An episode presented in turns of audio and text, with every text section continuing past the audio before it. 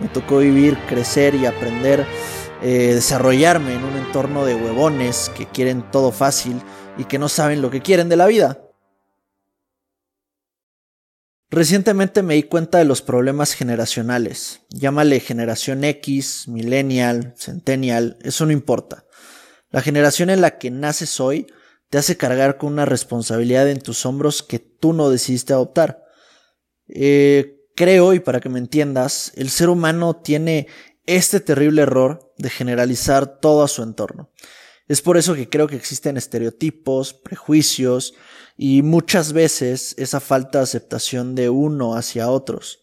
Todos los hombres son machistas, todas las mujeres se deben dedicar a la casa, todos los pobres se ven de cierta manera, los ricos actúan de cierta forma y los delincuentes visten de X manera. Esos son algunos de los ejemplos absurdos con los que hemos cargado por mucho tiempo y que de manera indirecta y sutil causan problemas mucho mayores. Discriminación, racismo, bullying, eh, falta de oportunidades, entre otras.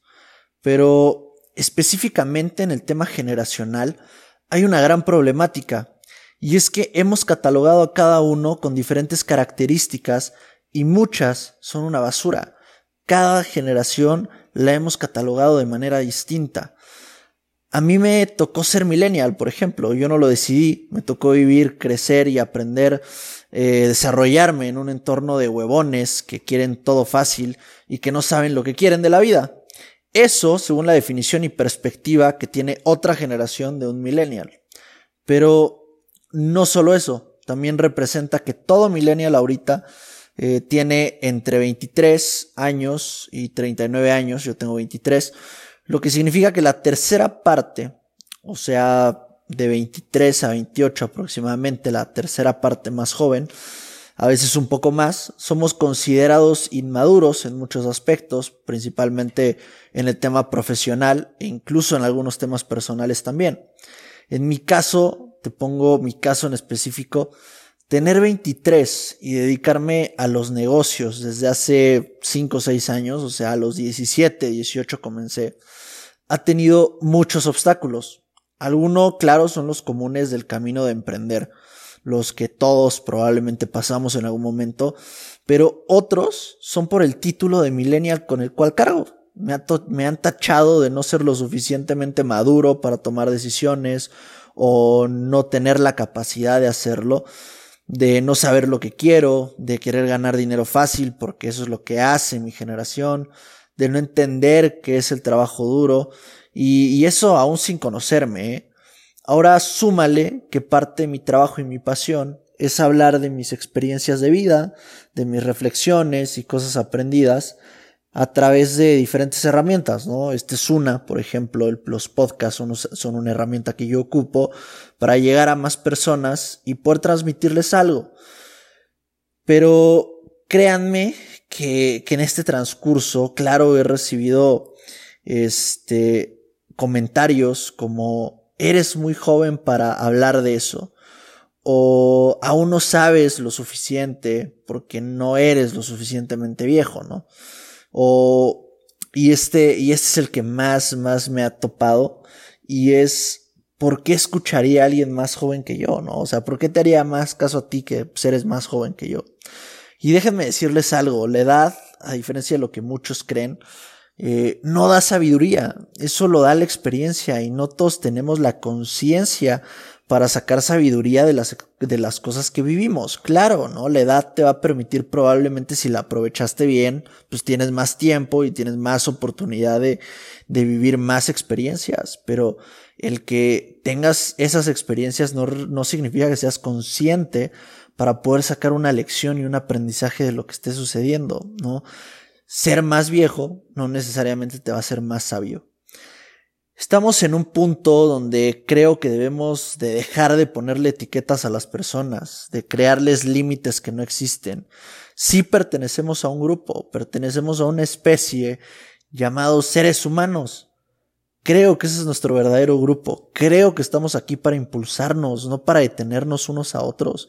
No sé quién nos dijo que para el éxito, para obtener algo, eh, existen lugares limitados. Solo ciertas personas van a poder llegar ahí. Créanme, hay mil oportunidades y mil alternativas para, para poder llegar a algún lugar. Y, y pareciera que nos han enseñado que se llega a costa de otras personas.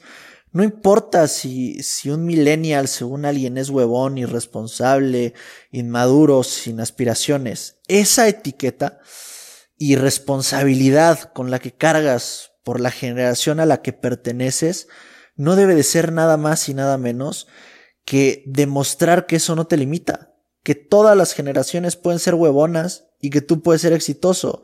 Puedes entender más de la vida que cualquier otra generación, no importa si son más arriba esas generaciones y son más viejas esas generaciones, que te puedes ganar tu futuro con trabajo duro e inteligente, no importa lo que piensen y que, lo que digan, que eres visionario más allá de tus propios intereses. Dejemos de causar conflicto donde no lo hay y brindemos mejor oportunidades a los demás en lugar de arrebatarlas. La parte, y te voy a poner este ejemplo porque creo que es, es la base de entender cómo, cómo dejar atrás esta parte de la perspectiva generacional y esta parte de la perspectiva en general de dividir por aspectos a cada persona, ¿no? Por catalogar a cada persona en un aspecto este, específico. La parte más difícil de enseñar, de querer transmitir un mensaje o dar una reflexión a partir de una experiencia propia, es justo entender eso, que es propia, y que el hecho de que en ti haya causado algo no representa que en alguien más lo hará de la misma manera. Pero eso no desacredita ni demerita lo que tú sí aprendiste, ni quita que alguien más pueda aprender algo muy valioso o similar a lo que tú aprendiste a través de ti. Un verdadero mentor y esto para mí es base cuando hago un podcast, cuando escucho a alguien más. Esto para mí, de hecho, es, es la base de, del poder tal vez hacer más clic con el pensamiento de otros seres humanos. Y es que un verdadero mentor no busca que piensen como, como él, busca guiar para que encuentren su propia manera de pensar y respeta esa propia manera de pensar que va a generar también una manera propia de actuar. Y la parte más importante de entender esto y por qué nos debe de preocupar este pensamiento es que todos en esta vida somos el mentor o el ejemplo de alguien más en algún momento. Incluso cuando debatimos, incluso cuando tenemos una plática, incluso cuando compartimos gustos, nuestros gustos pueden influir directamente. Cuando contamos una historia puede influir directamente en la vida de alguien más. Y, y cuando entendemos que esa historia no debe de ser para que actúen y saquen exactamente lo mismo que nosotros, sino para que ellos saquen su propia reflexión, conclusión, cuestionamiento, como le quieras llamar. Es que es que entendemos y empecemos, empezamos a aceptar los pensamientos de otras personas, empezamos a, a ser más empáticos, a ser más abiertos y, y principalmente es que alguien en algún momento aprenderá de nosotros. Por eso debemos de ser conscientes cómo actuamos, cómo pensamos y cómo reaccionamos. ¿Qué ejemplo damos cuando todo el tiempo juzgamos? ¿Acaso eso hará que la gente lo deje de hacer o simplemente fomentará que la gente lo haga más? Cuando reaccionamos de manera agresiva, ¿causamos un entorno pacífico o conflictivo? Y cuando subestimamos, criticamos, demeritamos, catalogamos a alguien por su edad, raza, género, etc., ¿qué es lo que logramos?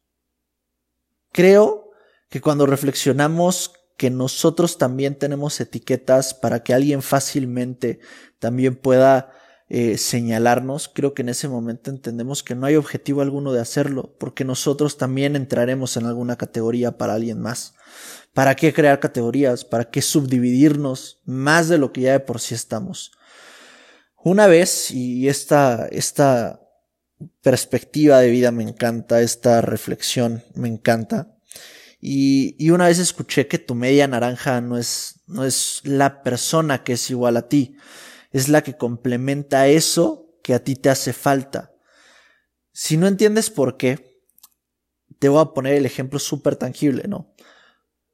Agarra una naranja, pártela a la mitad y dime si esas dos partes son exactamente iguales.